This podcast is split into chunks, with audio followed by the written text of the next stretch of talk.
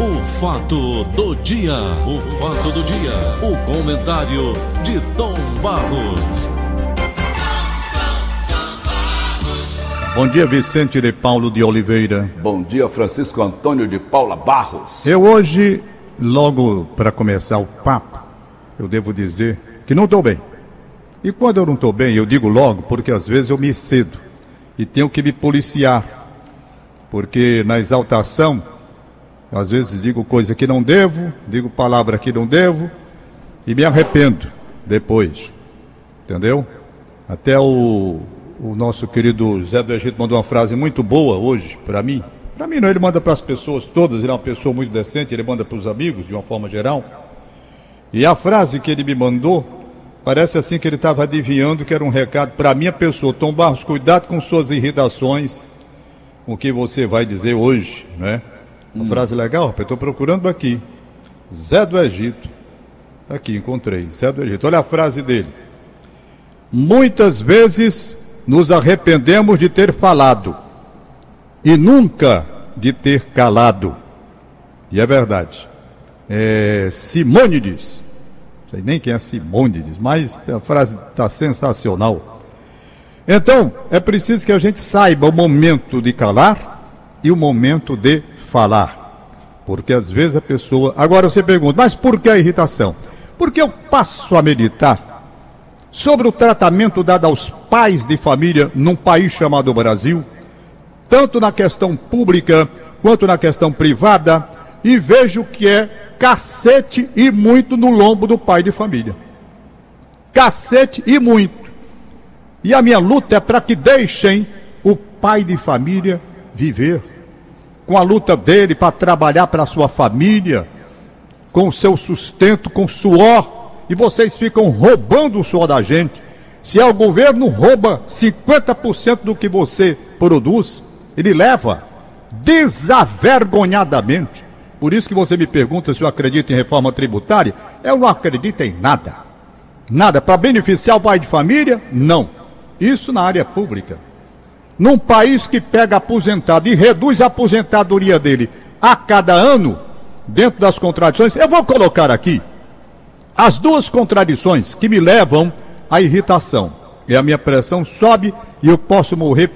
É, já ia dizendo as besteiras, segurei uma, não é? Vou lhe mostrar. Vamos para aposentadoria e para plano de saúde privado e aposentadoria pública. Vamos lá, onde é que está uma ligação que eu quero fazer com a outra? Vamos lá. No plano de saúde privado, eu não estou falando do plano de saúde nenhum. Estou falando da política admitida pela Agência Nacional de Saúde, que é um absurdo, que admite aumento de preços exorbitantes num país em crise como o nosso, e a Agência Nacional tem uma conivência para atender essa gente, aplicando aumentos numa faixa que nem a inflação está. Nem a inflação está. Então, Paulo Oliveira, Vicente de Paulo de Oliveira, acompanhe comigo. Vamos nós. O plano de saúde privado. Está aqui, dois filhos meus. Dois filhos. Vamos lá. Qual o raciocínio do plano de saúde privado? Aumenta pela faixa etária. Aumenta pela faixa etária. Um saiu de 829 reais para R$ 1.103. Um aumento de 274% porque mudou a faixa de idade, fora o aumento anual que vem aí. Isso com o contrato que é assinado com a permissão da Agência Nacional de Saúde. Tá bom? O outro, de 566 vai para 651, fora o aumento anual que vem aí. Fora o aumento anual que vem aí, que eu não sei qual é a faixa que a Agência Nacional vai autorizar. O que, que eles alegam? Alegam que, veja onde é que eu quero chegar, Paulo Oliveira, me acompanhe, por gentileza, o meu raciocínio. O que, que o plano de saúde alega? Que quando você muda da faixa de, de idade e vai ficando mais velho, vai precisar mais de um atendimento e eles vão gastar mais. Tá certo? Então o raciocínio deles é o quê? Quando você vai envelhecendo, pulando de faixa de idade para a faixa mais velha, você vai gastar mais vai precisar de mais médico, de mais atendimento, e aquilo onera. Para compensar esse atendimento que vai ser muito maior, você tem o aumento pela faixa de idade. Perfeito? Vamos agora para a área pública. Quando você vai envelhecendo que é o argumento dos planos de saúde privados aqui. Quando você vai envelhecendo, que mais vai precisar de dinheiro? A política adotada na reforma da Previdência Social foi pegar as viúvas e reduzir, e reduzir aquilo que elas teriam direito, que seria no caso de o marido morrer ou a mulher morrer, ficar com aquele benefício. Agora você vai ter que fazer uma opção. Quer dizer, na área privada, se o cara aumenta de idade, vai ter que pagar mais. Na área pública, se o cara aumenta de idade, vai ficando velho, quando vai mais precisar de dinheiro exatamente para atendimento médico, eles vão cortando o dinheiro. Isso é um crime, isso é uma sacanagem. É uma sacanagem. Sacanagem grossa que se faz com o pai de família. Vou mais, não vou parar. Veja bem a outra parte. Veja bem a outra parte. Quando você vai ficando mais velho, se a sua aposentadoria, você se aposentou e passa 10 anos vivo, a sua aposentadoria, todos os anos o benefício é reduzido. Você vai reduzido, reduzido, reduzido. Daqui a pouco você está no salário mínimo, embora tenha pago numa faixa maior. Outra sacanagem. Sacanagem. Você vai envelhecendo e a cada ano que você vive, o modelo de correção para quem ganha acima do salário mínimo é inferior e você vai tendo uma defasagem. Isso não existe em lugar nenhum do mundo. Isso existe no lugar chamado Brasil. Em outro lugar do mundo qualquer, o respeito ao aposentado é dar a ele a garantia de um padrão de vida. Eu estou falando da área privada. A área pública se aposenta com o dinheiro que recebe, é outra coisa. Estou falando da área privada, que é onde você atua, Paulo Oliveira, onde eu atuo também. Onde eu atuo também. E todos os anos há uma redução. Acharam pouco? O senhor Fernando Henrique Cardoso adotou, chamando do aposentado de vagabundo, que o, o, o aposentado que não pode viver com o que ganha, tem que trabalhar de novo, paga a previdência não sei quantos anos, sem direito a ter esse dinheiro de volta.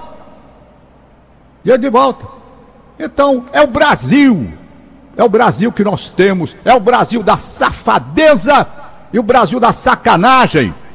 Por isso que está todo mundo sendo preso aí, recolhido com as sacanagens que fazem, com dinheiro público.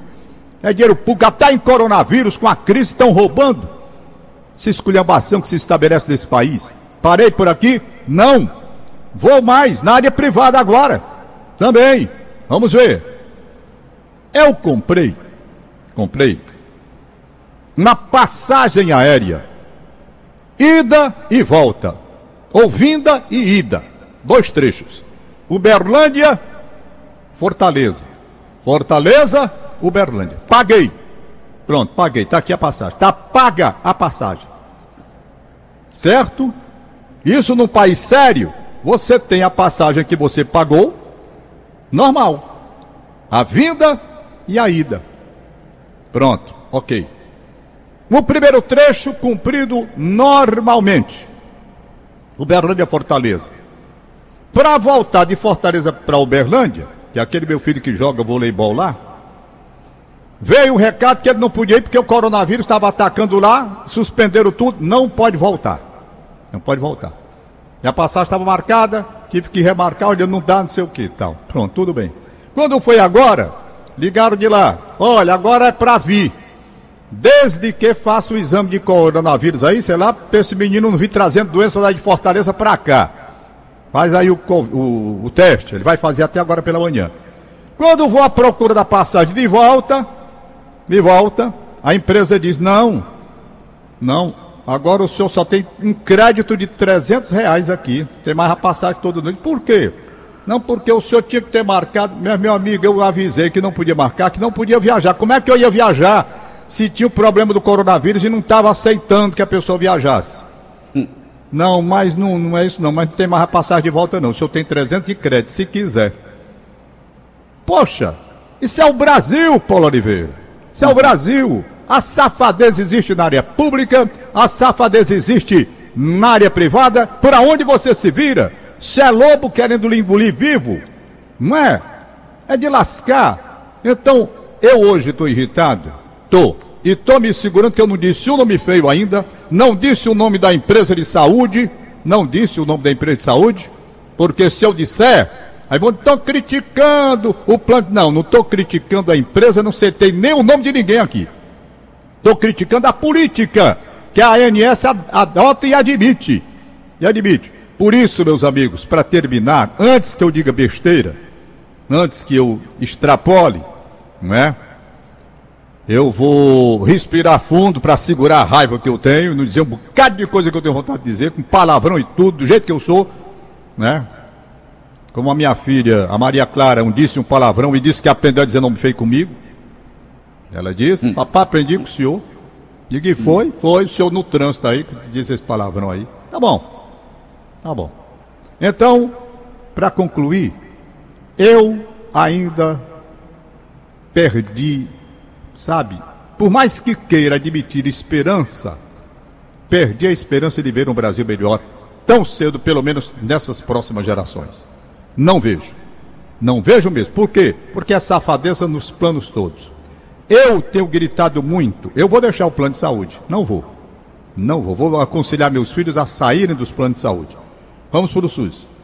Vamos para o SUS. Nós precisamos ter coragem de deixar esses planos de saúde. Ir para o SUS e defender o SUS. E levantar a bandeira do SUS, que é no SUS que a gente vai se segurar no futuro. É no SUS. Eu sempre defendi a minha Oi. Nos meus comentários, desde quando entrei aqui, há 30 anos, 30 não, 40 anos quase. Tenho, tenho, vou completar agora 40 anos, parece de Rádio Verdes Mal, 39, estou na 81 para cá. Quem souber fazer a conta, faz. De, a Aline Mariano faz a conta para mim aí, de 1981, quando eu entrei na Verdinha até hoje. Doutor Mansueto Barbosa era o superintendente da casa, na época. Conversava muito. E eu sempre defendi. 39 anos, pronto, a Aline Mariana me avisou. Então, 39 anos de casa. Há 39 anos, quando eu entrei na Rádio Verdes Mares e passei quatro anos depois a fazer esse comentário com você, quatro, cinco anos, se não me falha a memória, eu sempre conversava com o Mansueto Barbosa e dizia: nós temos que defender a saúde pública, o SUS, Sistema Único de Saúde, que é a nossa salvação é a nossa saída. Agora os cachorros, os ladrões, os canalhas da República desviam o dinheiro e não tem dinheiro para a saúde. E quando tem, é esse dinheiro que vem agora de forma emergencial por conta do coronavírus e ainda teve ladrão para levar dinheiro. Esse país tem dinheiro, Paulo. Tem, está provado que tem.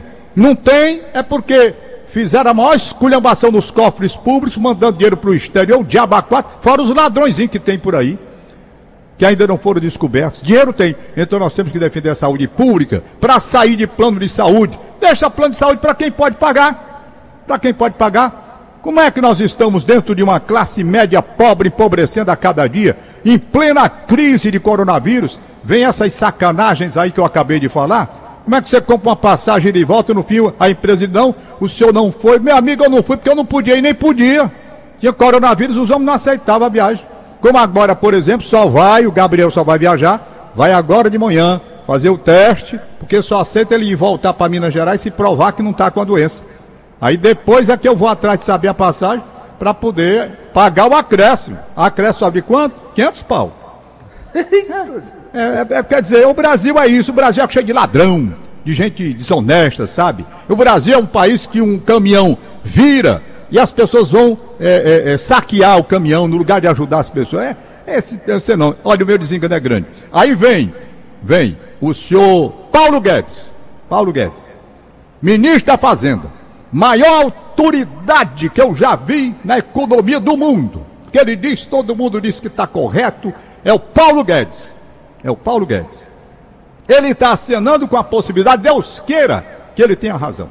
Queira Deus que ele tenha razão dizendo que esses planos de saúde que eu acabei de falar aqui, que você tinha toda a autoridade para deduzir o todo que você gastasse, como está no imposto de renda desse ano que nós estamos aqui, 2020, o que você gasta com plano de saúde, você pode deduzir lá. Ele disse que vai acabar com isso. Não, não vai ter hum. dedução mais não. Eu vou fazer o seguinte, eu vou, eu vou mudar, reduzir a alíquota ou seja, o percentual, e compensa aquilo que você não vai mais admitir como dedução nos planos de saúde. Eu não sei se vai ser uma coisa boa ou se vão querer enganar a gente trocando seis por meia dúzia. Entendeu? Então, eu estou tão tumultuado com esse meu raciocínio de hoje, tão baldeado na minha cabeça, com tanta safadeza, com tanta sacanagem, que eu disse a você: não estou bem, mas estou ainda me segurando, que eu não mandei ninguém ainda para onde eu estou pensando mandar. Sabe? Não mandei ainda. Me seguro que ainda tenho mais uns cinco minutos para eu não dizer besteira, fora as que eu já disse. Né? Então é. é assim o meu pensar. É assim. Nós temos agências reguladoras que autorizam aumentos absurdos, e eu não sei porquê. Eu não sei porquê. Se a inflação é X, então você tem um aumento por faixa de idade, aumento por isso. Aí, para concluir meu raciocínio no que eu disse hoje, o que, que eu quero dizer? Olha lá, nos planos de saúde, quando o sujeito vai ficando velhinho, vai se lascando, porque vai ter que pagar o plano lá em cima. Tá com quantos anos? 60, tá perto de morrer, vai pagar lá em cima. Na área pública, quando o sujeito vai ficando velho, que vai precisar, segundo os planos de saúde, de mais atendimento, eles cortam os benefícios, reduzem os benefícios, como houve nessa reforma da Previdência Social, para viúvo que para o marido que morre, mulher que morre, eu já expliquei aqui. Então, é, é, é difícil, Paulo, a gente viver nesse país. É muito difícil viver nesse país. Extremamente Doutor, difícil viver nesse país. Você falou que podia exacerbar no seu pronunciamento de hoje. Eu te pergunto, é mais fácil escrever ou é mais fácil falar, Tomás? Rapaz, depende do dia. Tem dia que eu estou escrevendo com facilidade, tem dia que eu estou falando mais e melhor. Tem dia que eu cometo erro de português, apaga, né? erro de concordância, e ligam para cá, o senhor errou isso, o senhor errou. Meu amigo, eu não estou mais ligando para se eu errar, deixar de errar, não. Eu quero é dizer o que eu quero dizer mesmo. E me segurar para não dizer palavrão, que o cara, eu digo nome feio. Se bem que nome feio, é bom que a gente frise, todo mundo diz. Todo mundo diz. É. é todo mundo diz. Eu não quero dizer porque eu já eu cismei de não dizer. Pronto, eu vou segurando, mas a vontade é grande. Uhum. A vontade é grande. Mandar todo mundo, mando, eu, vocês estão sabendo que eu tô, eu não estou dizendo a palavra não, mas todo mundo está entendendo. E eu acho é. até que está concordando comigo. Né? É rapaz, Paulo, é, é uma, é uma decepção, uma decepção grande, sabe? Sei tu chega querendo criar a família, dar um padrão de vida. Aí vem negócio de imposto de renda. Por renda. Tô lá, malha fina. Tendo que justificar por quê? Porque estou pagando a pensão para dona Neide e para dona Cléia. Tô lá, lá vou eu para a Receita Federal, ter apurrinhação de novo. Não, porque aqui o valor, não sei o quê, rapaz, está aqui a criatura não disse que recebeu na declaração de imposto de renda dela. Todas duas não declaram que eu paguei. Não tem autorização judicial. Na autorização judicial não tem dizendo o percentual que eu não sei. Eu tenho 40 anos que paga essa pensão, gente. 40 anos. 40 anos. Chamado para esse negócio de, de, de, de, malha fina por causa disso. Eu já fui 300 vezes. Não, mas é o computador. É todos os anos. Estou entrando na justiça agora. Doutor Max Araújo Dantas, advogado Está fazendo já, vou entrar na justiça, não aguento mais. Tanta exclamação. Agora, se eu não pagasse as pensões, iam dizer, é o irresponsável, não paga, deixa as mulheres passando necessidade. Isso esculhambar comigo. Como eu pago e quero dar, pelo menos, uma situação de vida, né? Melhor, uma ajudazinha que eu dou. Quiser uma ajudazinha que eu dou, rapaz, não é nada. Aí, resultado, lá vem, malha fina da Receita Federal, como se eu fosse o mais rico do mundo. Vão atrás dos sonegadores, rapaz. Não pode haver sonegação onde uma pessoa paga e a outra diz que recebe e dá prestação de conta para vocês aí, tá? Eu tive lá, Paulo Oliveira, tu não vai, tu não vai acreditar no negócio. Eu tive lá na Receita Federal, hum. antes de haver esse negócio de coronavírus, porque me chamaram lá, eu fui. Lá é o seguinte, se você não for, meu Deus do céu, a confusão é grande. Cheguei lá. Uma senhora me atendeu. Educada educado. Aí diz assim: o senhor está declarando aqui que paga a pensão de é só há 40 anos que eu pago, tá aí. Aí está aqui a decisão judicial, está aqui a decisão. A confusão é porque não tem o percentual, a confusão está aqui. Disse, o senhor tem a declaração das suas ex-mulheres de que recebe esse dinheiro? Está aqui a declaração de imposto de renda delas. Está aqui. Está aqui de uma, está aqui da outra. Todas as duas declararam a Receita Federal o tanto que eu paguei. Não, mas essa declaração, eu quero a declaração de próprio punho delas. dizendo que receberam esse dinheiro do senhor. Tá certo, minha senhora, eu vou buscar. Mas aqui tem uma declaração mais importante, que as duas declararam à Receita Federal que receberam o dinheiro que eu disse que paguei. Tem declaração maior do que essa, registrada na declaração delas junto à Receita Federal? Não, mas a gente quer a declaração de próprio, tá certo. Lá vou eu pegar declaração de próprio punho de uma pessoa que já declarou a receita na declaração anual que pagou. Rapaz, meus amigos, deixem-me viver o restinho da minha vida. Deixem-me viver, não é? Deixem-me viver. Eu, eu, olha, rapaz, eu vou dizer, vou, vou, terminar. Vou terminar porque eu não aguento mais não. Eu estou me segurando aqui. Um abraço.